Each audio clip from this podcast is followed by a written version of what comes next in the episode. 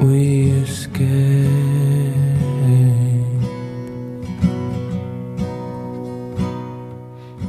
Bueno, tenemos, eh, estamos, vamos a presentar al primer invitado del micro y ciclo, digamos, porque eh, ha tenido De la sección. buena- de la Sí, sí. sección, ha tenido muy buena repercusión. Creo que es la, la más exitosa de toda la radio. tenemos grandes este, invitados. Siempre en todos los programas tenemos uno, dos. La vez pasada fue raro, tuvimos un solo invitado a la sección. Claro, lo que pasa es que a veces se nos juntan varios. Entonces vamos. eh, Buenísimo. claro, eh, y digamos, vamos tirando de a dos invitados por programa, digamos. Así que, pero siempre en la semana estamos trabajando. Incluso ya eh, estamos trabajando, está por salir en- la próxima semana, vamos a tener el estreno de Walter Cuevas. Buenísimo. Que nos habla de un Lo disco- dicho, es la mejor sección de la radio. El disco que nos marcó. Bueno, gracias. no me tire presión. No, no. La presión es para los otros, para Sí. los contrincantes. Bueno, y nosotros invitamos a, ganar. eh, a- a personalidades, eh, laburantes eh, de la música, del teatro, Sí. de la docencia, melómanos. Gente en general que haya general, contribuido, que haya que- puesto un que- granito de arena al, al arte. Sí, sí. O si no, gente que se anime a hablar de un disco. Claro, gente, o gente que directamente que nos mande un audio. sí, Con sí, eso sí, nos alcanza. Que, que- que reciba nuestro contacto. que también mo- vamos a tener, eh, digamos, a- en, en ese caso vamos a tener a Maximiliano. Que, ¿no? bueno, en el claro, próximo bloque, sí, sí, sí. Porque es un escucha, un oyente, es una persona, un fiel. Un, fanático del metal nacional. Ah, perfecto. Bueno, y ahora estamos escuchando Radiohead, ¿no? De cortina, Exit Music. Sí, digamos. Me eh, empecé a deprimir de repente. pensar en. Y vos sabés que, todo lo que no he hecho digamos, en mi vida. eh, eh, de este, digamos, yo tenía la imagen, ¿no? De los dos primeros discos de Radiohead, ¿no? Que, que fui los que escuché. Pero este es el tercero o cuarto Ajá. disco. Y cuando empecé a armar, porque uno va armando, digamos, el, el, el especial, con, digamos, te- los invitados te mandan, o invitadas, invitadas te mandan Claro. el audio. Claro, por ahí no, no mencionan ningún Claro. tema en específico. entonces nosotros, eh, ellos por ahí mencionan canciones en el, en el, en el, en el Del relato, disco, ¿no? Del disco. Y cuando empecé a armar el, el, el- la- a editar el disco, este, o el especial de, de- Brian, claro, me encontré que es un discazo. Sí, sí, Y sí. había muchos temas que yo digo, uy, mirá, y viste, como es como un, un grandes éxito escondido. Y, y sacando, digamos, y en este grandes éxito no está ni Creep No, no, no. ni High and Dry, digamos que son, viste, digo, qué temazos que hay acá, viste, claro, es un disco Creo que los Tremendo. primeros tres o cuatro temas ya es como decir, ya Mm. está. No Sí, puede sí, sí, ser sí. lo que es esta banda. Así que bueno, vamos a, eh, a tra- a traer acá a la, a la- a la escena de la radio a un amigo, a Brian Arias, docente, actor eh, teatral. Muy buen tipo. Muy buen tipo. eh, un referente de, de la sala deriva. Y bueno, vamos a, a presentar a, a nuestro amigo Brian Arias. Que en algún momento lo volveremos a ver, perdón, ¿no? Con, con los Disney Boys, Sí. uno de los protagonistas de Disney Boys, la obra sí, de, sí, del Seba Fanelo, que, Sí.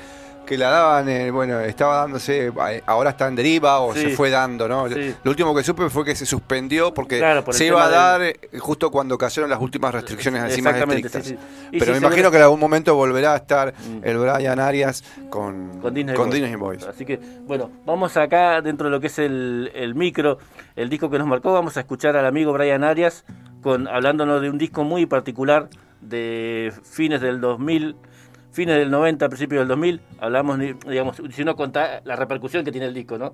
Un disco El fundamental, o sea, Ah, el- el, disco a- sigue trascendiendo porque las nuevas generaciones lo siguen escuchando. la banda Radiohead para mí fue una, una, una de Sí. las últimas grandes. Yo me acuerdo cuando lo fui a ver en, Sí. en- en Buenos Aires, era me daba cuenta como que estaba asistiendo a algo importante, ¿no? Como que Sí, era una sí, banda sí, grosa, a nivel pues, que, que, que marcó rumbos, que, Mm. que fue un parate hasta hasta, hasta incluso dentro de lo, lo que es el, el negocio de la música, porque viste que justo con ellos empezó el tema este de la descarga por Napster, ¿te acordás? Por, eh, eh, se empezó la música a compartir por internet y ellos, este, incluso uno de sus discos creo que fue Hail to the Thief, lo, lo- lo subieron a la red, o sea, y, y- y- y pedían una, un, un aporte, ¿no? Como Sí. a la gorra lo subieron y terminaron haciendo más plata que otros discos que, que habían sacado a la venta. Claro, porque ellos lo suben a propósito diciendo, no, no poniéndose la gorra, vaya para acá la redundancia, diciendo, no me lo pirateen, che, no. Te lo ofrecemos Claro. y colaborá con lo que vos sientas. ¿no? Bueno, el disco Hail to the Thief quiere Sí. decir como este, aguanten los ladrones, algo así. Sí. Incluso eh, eh, eh, antes de subirlo a la red se, se filtró el disco y ya estaba en internet. Sí. Y después cuando el disco salió, digamos, cuando lo subieron ellos oficialmente, era un disco totalmente distinto. Ellos habían filtrado un disco cualquiera, este, algunas canciones perdidas que Sí. tenían. Entonces Sí, todo el mundo pensaba que tenía el último disco de, de Radiohead, No, sí. Este, fue una jugada maestra de, de los chicos de Sí, Radiohead. y vos sabés que el cantante Radiohead se dio el lujo de decirle no a, a un disco de Paul McCartney, que Paul McCartney lo invitó, él se sintió muy halagado todo, y le dijo que no, no, me acuerdo por qué. Sí, no, sí, gracias, sí. pero hay que decirle que no a un Beatle, ¿no? Vivo. Sí, sí, sí. Así que bueno, eh, bueno, nos vamos a quedar con Brian Adler hablando de un disco muy particular de Radiohead, aquí en Radio Megafon.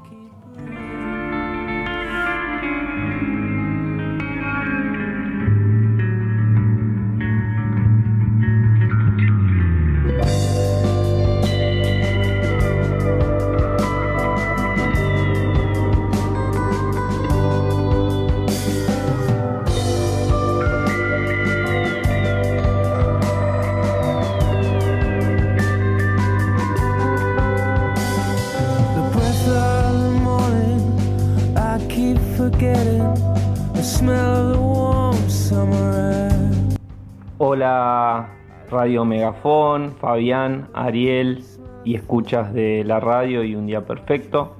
Soy Brian Arias, soy actor, docente de teatro y hoy voy a hablar de uno de mis discos preferidos, eh, o mejor dicho, uno de los discos que más me marcó, lo cual es era difícil seleccionar uno porque podría mencionar varios, como por ejemplo las menciones específicas de discos como El lado oscuro de la luna de Pink Floyd, eh, The Fat of the Land de Prodigy o de Don't One Spiral de Nine Inch Nails, que son discos que también me han marcado mucho en distintos momentos de mi vida, como mi adolescencia o la infancia.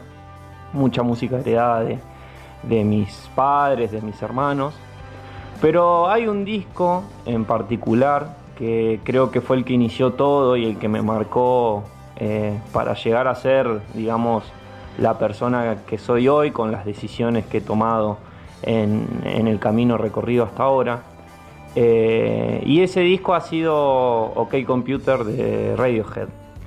Eh, corría el año 2006, yo estaba terminando la primaria, eh, estaba entrando allá la, la adolescencia eh, y como preadolescente estaba de alguna manera comenzando a descubrir muchas de las cosas que comenzarían a forjar mi personalidad más tarde y entre ellas eh, mi pasión por la música y mi melomanía.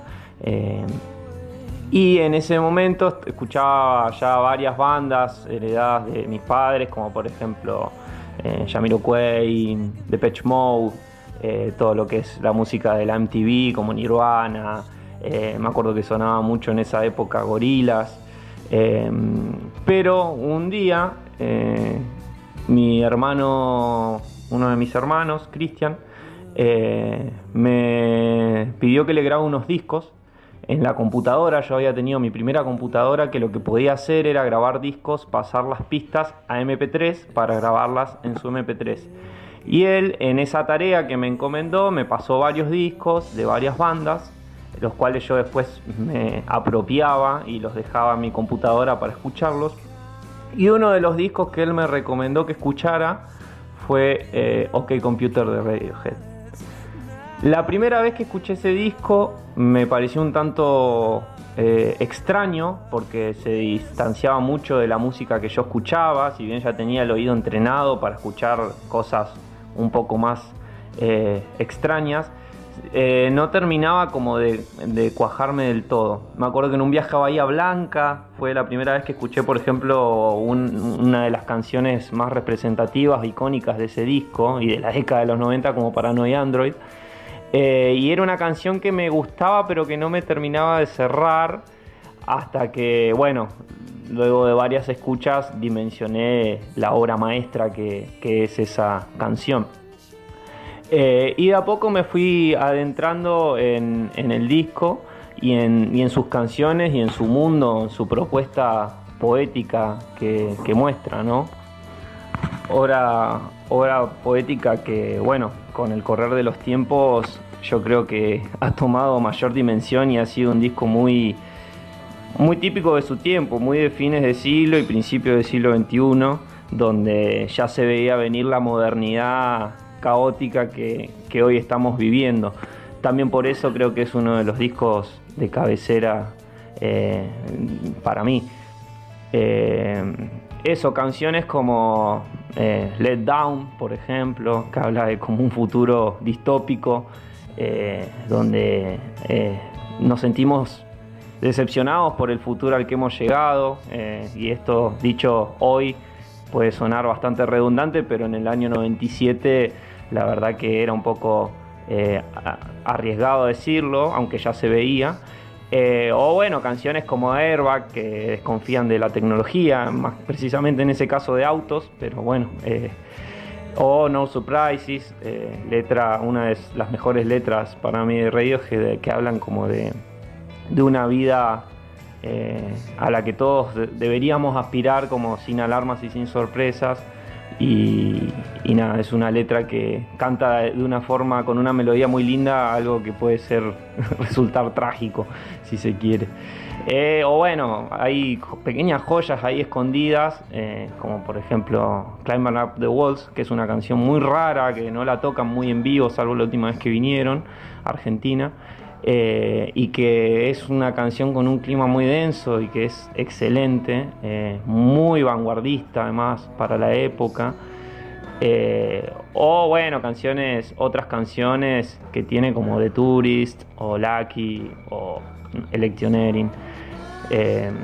así que ese es uno de mis discos preferidos que creo que si uno lo ve hoy, eh, ha resultado muy premonitorio y que, bueno, el disco que le siguió también me gusta mucho, pero quedará para otra ocasión. Ese es mi disco preferido, espero que lo hayan disfrutado.